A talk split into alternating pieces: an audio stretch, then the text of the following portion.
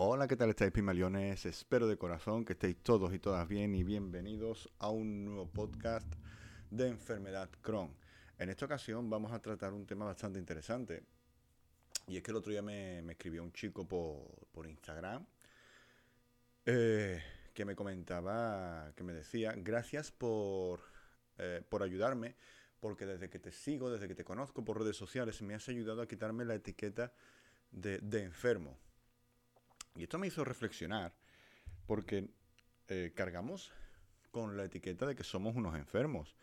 En el momento que ya nos, nos dicen, tienes una enfermedad crónica, como que cargamos con, esa, con esa etiqueta de, de enfermo, cargamos con, con, el estigma de que somos unos enfermos. ¿Y qué es lo que pasa? Que esa etiqueta ya lleva, eh, por poner un pequeño ejemplo, una pequeña comparativa, una analogía, eh, esa etiqueta que nosotros nos imponemos lleva una serie de, de, componentes, que estos componentes, eh, en el caso de una prenda, serían los tejidos, y en el caso de una etiqueta a nivel social, como es el diagnóstico de una enfermedad, el ponernos una etiqueta, quien dice una enfermedad dice eh, obesidad, dice homosexualidad, lo que sea. En el momento que ya te pones la etiqueta, eh, ya como que vas a tratar de reafirmar esa conducta que serían los componentes de esa etiqueta.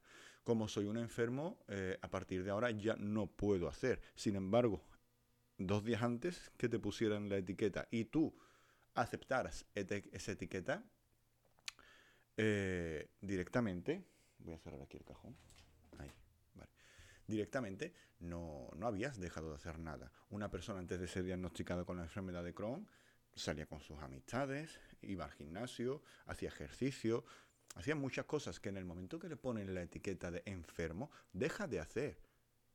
Deja de hacer. Y esto es muy, muy potente porque tú no eres una puta etiqueta. Tú no eres una etiqueta, tú eres lo que haces. Y la enfermedad no te define. Yo no soy Juan el del Crohn y la bolsa.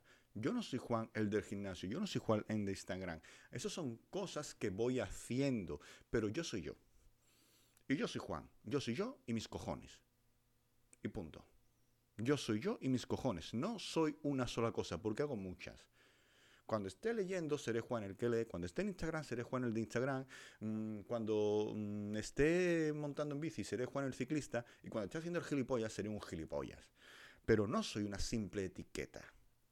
El problema es que cuando ya te ponen una etiqueta, tú ya pasas a identificarte con ella, pasas a interiorizarla. Y entonces todo lo que hagas va a ser para reforzar esa etiqueta y poder encajar en un contexto social, poder eh, tener una, una, algo que te diferencie, porque la mayoría de personas que se identifican con una etiqueta es porque no, no tienen personalidad establecida. Una persona que se identifica con la etiqueta de obesidad, una persona que se identifica con la etiqueta de...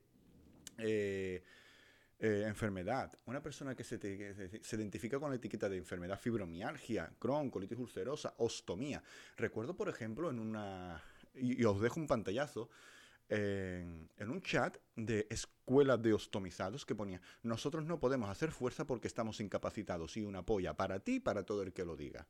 Una polla para ti y para todo el que lo diga de todos los colores, una polla de arcoiris, de unicornio con purpurina. ¿Por qué no podemos? Esas son las etiquetas con las que la gente carga y que, te quieren imponer para que tú encajes en un contexto social. El problema es que cuando la gente te pone una etiqueta, es porque tú, porque ellos no quieren que tú consigas algo y pasan a etiquetarte. Y automáticamente, ¡pum!, eres esto y a partir de aquí tu vida ya se ha acabado y esto es lo que vas a hacer. Y cuando quieres pensar fuera de la caja se sienten amenazados y van a hacer todo lo posible para reforzar esa etiqueta.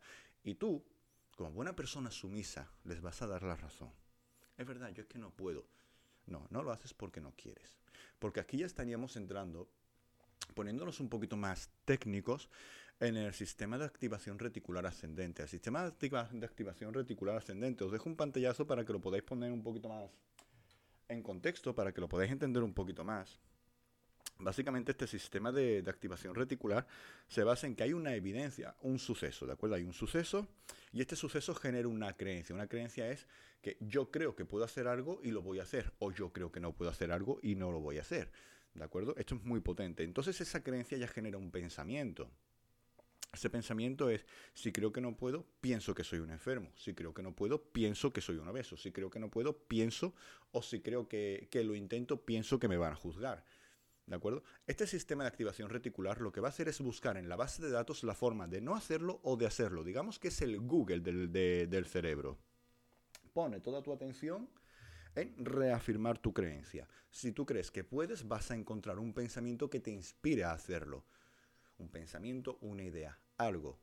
Pero si tú crees que no, vas a buscar un pensamiento que reafirme esa creencia de que no puedes, ya sé bien, porque no puedo porque me van a juzgar, no puedo porque me van a señalar, no puedo porque soy un enfermo, porque soy un gordo. Pues no, no puedes porque no te sale de los cojones, porque tienes esa etiqueta y tú ya la has asumido. Así de simple. Así de sencillo cuando te ponen una etiqueta, tú tienes que tener claro que tú tienes, tú eres la misma persona que, que antes de tenerla y que tu vida no cambia por, por, una etiqueta, pero siempre nos quieren poner etiquetas desde el colegio. Eres Juanito el gordo, eres Juanito el orejón, eres Juanito el no sé qué. Y además, curiosamente, estas etiquetas siempre son para limitarte, tanto en el colegio como en, en la vida adulta. Siempre son para, para limitarte. Y ahí el sistema de activación reticular ascendente va a seguir buscando la forma de protegerte. ¿Qué es lo que pasa? Que bien, este sistema puede buscar una forma de protegerte limitándote o una, forma de protegerte haciendo las cosas con cuidado. Pues como ya te he dicho, ese es el Google del cerebro.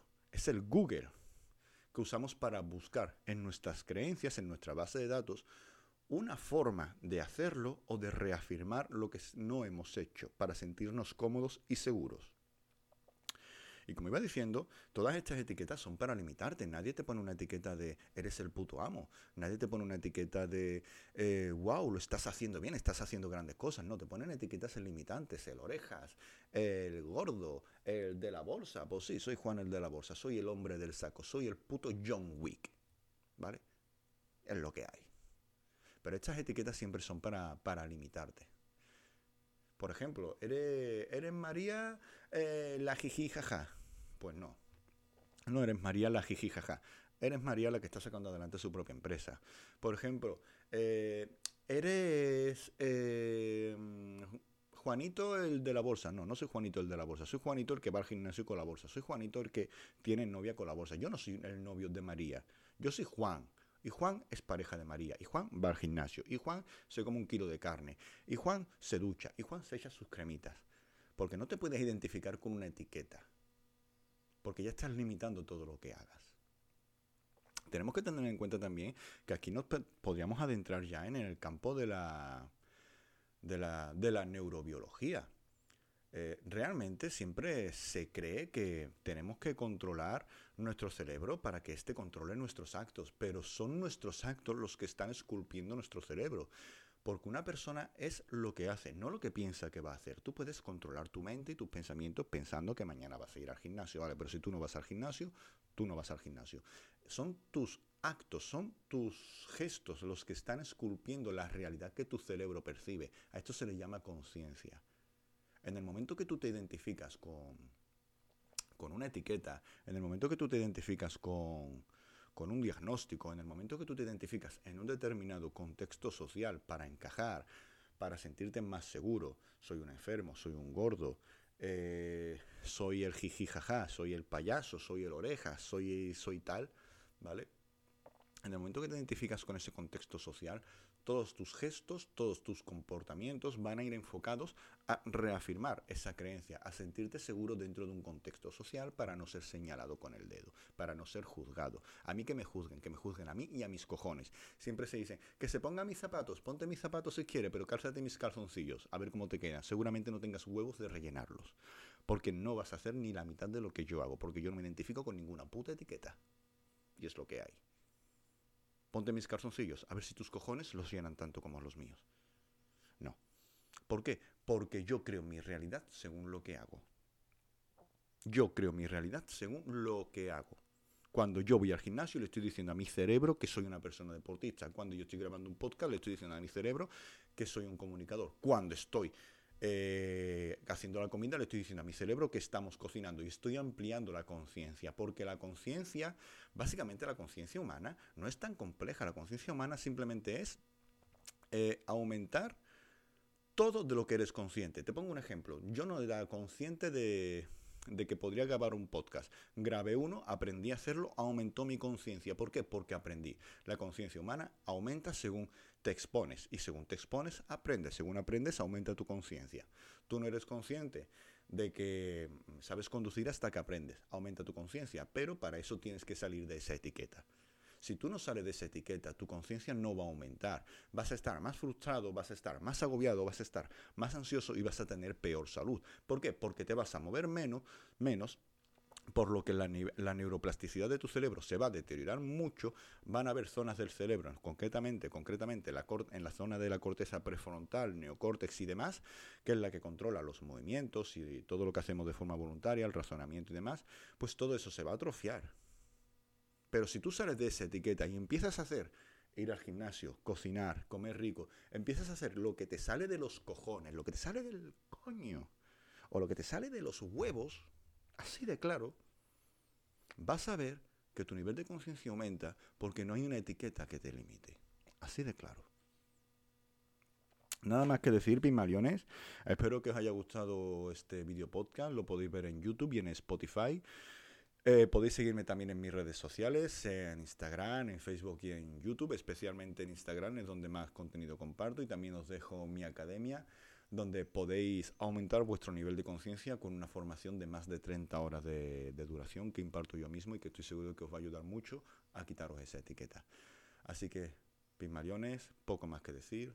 Besos, abrazos y nos vemos pronto.